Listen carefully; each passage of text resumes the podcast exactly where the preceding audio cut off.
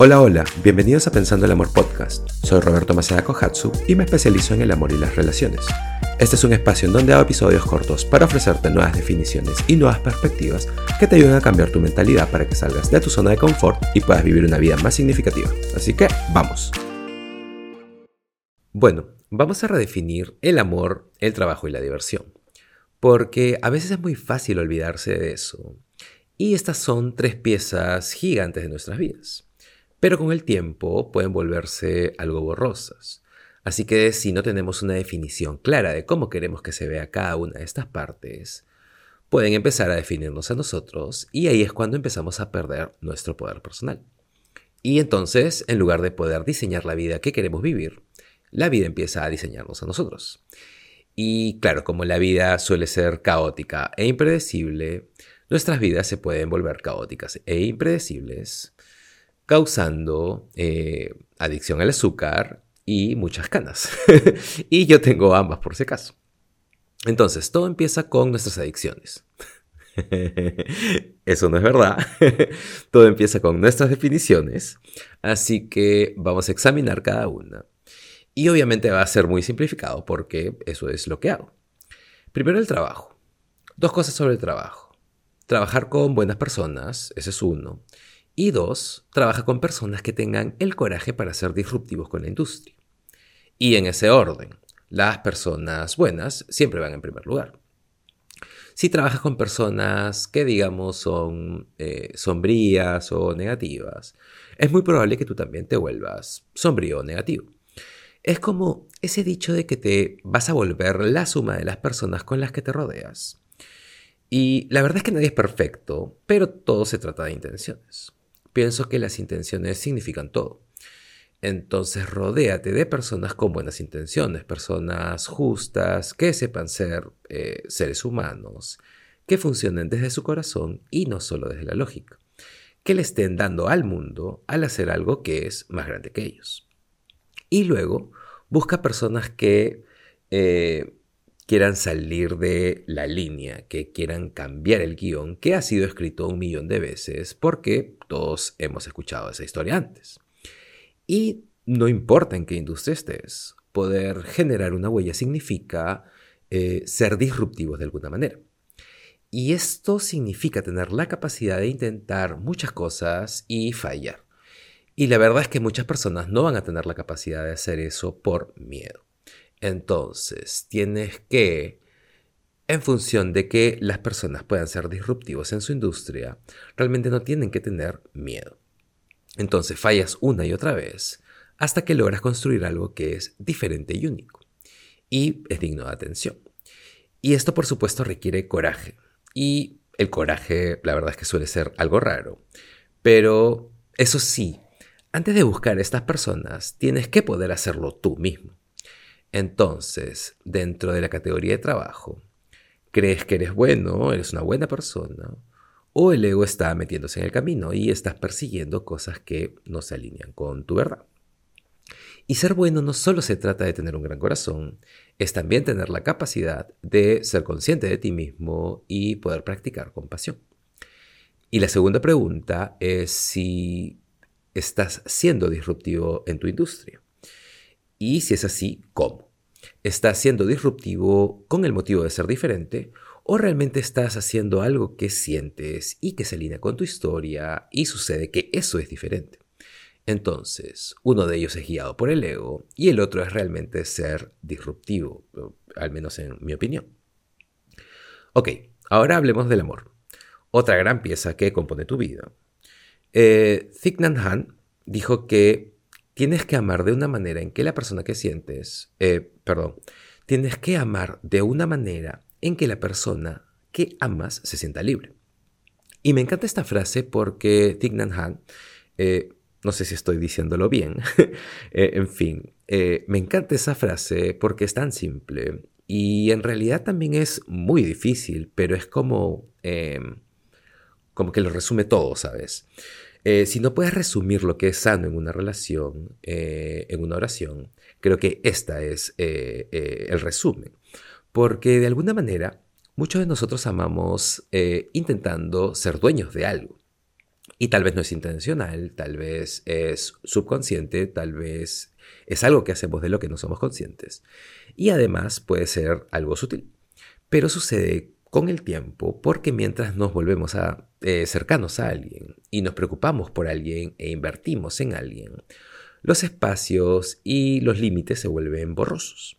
Y ahí es donde empezamos a actuar como si fuésemos dueños de las personas, en lugar de dos personas, en sus propios contenedores, separados, amándose de una manera sana. Y además actuamos así porque cuando somos más jóvenes, aprendemos ciertas definiciones de cómo se ve el amor de nuestros padres. Y la verdad es que nuestros padres no son perfectos y sus relaciones no son perfectas. Y además puede haber sucedido que no fuimos amados, también fuimos agarrados o le pertenecíamos a alguien, no sé.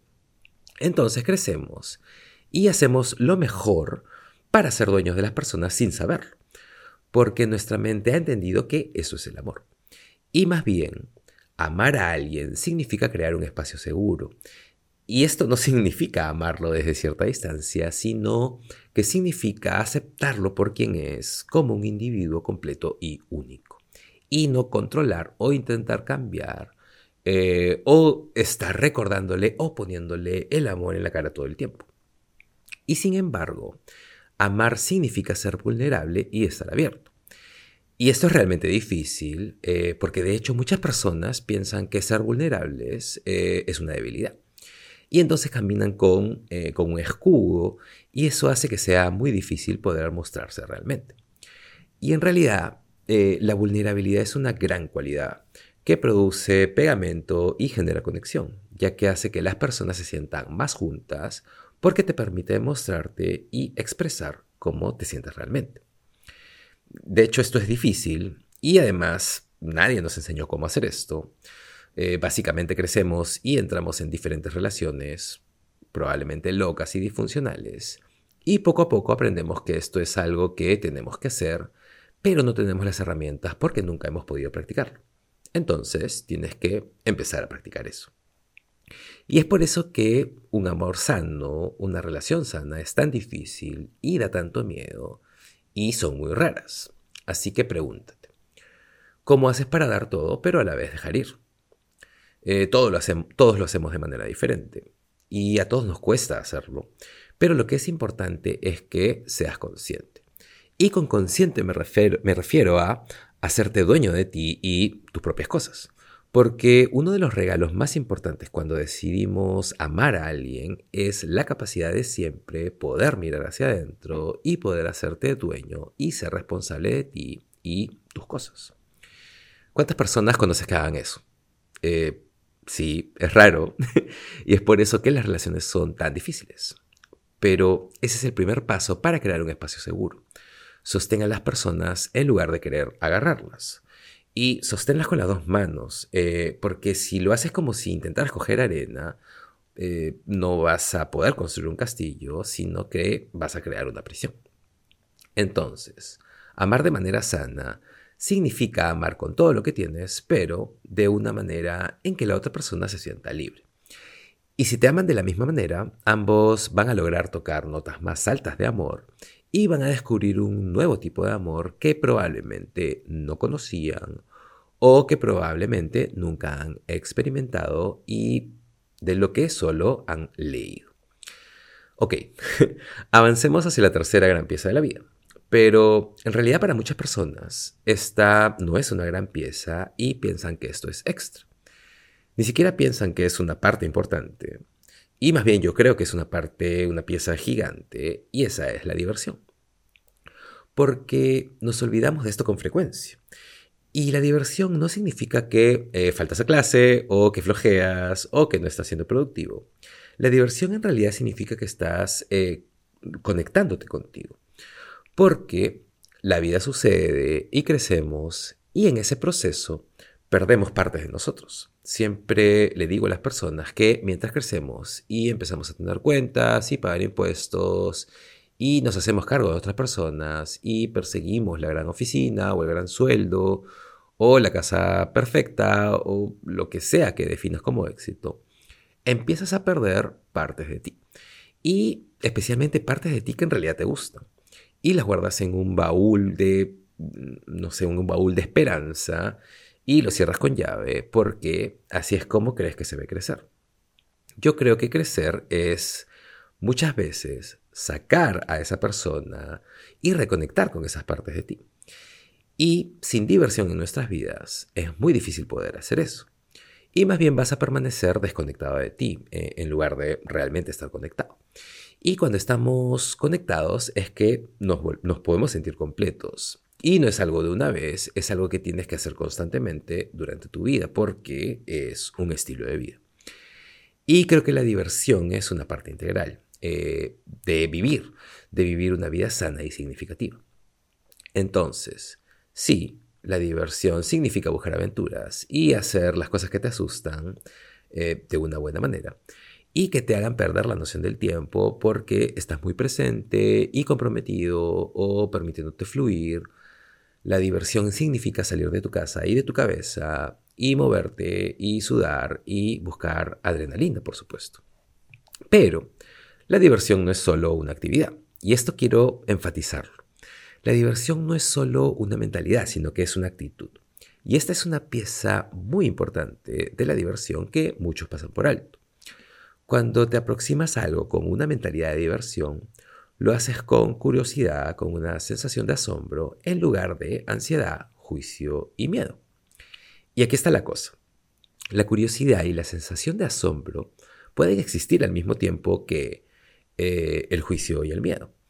Entonces, si puedes tirar más, eh, si puedes funcionar más de la curiosidad y la sensación de asombro en toda tu vida y ampliar y hacer ese músculo eh, más fuerte, vas a tener mucho menos miedo. Y tener una mentalidad de diversión te va a ayudar a hacer eso. Y cuando haces eso, el mundo se vuelve más grande, los límites se disuelven, empiezas a creer que es posible lograr más. Eh, no estás bloqueado por tus propias inseguridades eh, y más bien una mentalidad de diversión produce energía para explorar y descubrir y básicamente te cambia de una mentalidad fija a una mentalidad de crecimiento, que es algo de lo que hablo mucho. Entonces, aquí está la otra cosa. Aproxímate al trabajo y al amor con una mentalidad de diversión. Así que pregúntate, ¿cómo se vería en acciones si fueras a aproximarte a tu trabajo, así estés en un trabajo que no te guste o que te haga sentir algo frustrado, si te aproximaras a eso con una mentalidad de diversión? ¿Cómo se vería? Eh, ¿Cómo eso cambiaría tu estado? Y de la misma manera, si fueras a aproximarte a tu relación, incluso si hay alguna turbulencia, eh, con una mentalidad de diversión como se vería. Y eso no significa que una mentalidad de diversión eh, eh, no significa que no te lo estás tomando en serio. No significa que estás siendo un payaso. Solamente significa que te estás arriesgando. estás nadando, te estás mostrando, estás ensuciándote las manos, estás permitiéndote sentir algo, estás, estás sumergiéndote en la experiencia y lo estás haciendo con alegría y una actitud de diversión. Porque no todo tiene que ser tan serio, tan de vida o muerte. La diversión es algo que va a expandirte y, creo yo, ayudarte a atravesar tu pared de miedos. Entonces, para terminar, ¿cuál es tu definición de trabajo, amor y diversión? Y hazte esta pregunta que es muy importante. ¿Necesitan ser redefinidos? Gracias por estar aquí Espero haya sido un episodio significativo. Compártelo, eh, dale un rating y suscríbete al podcast. Y nada, nos vemos en el siguiente episodio de Pensando el Amor Podcast.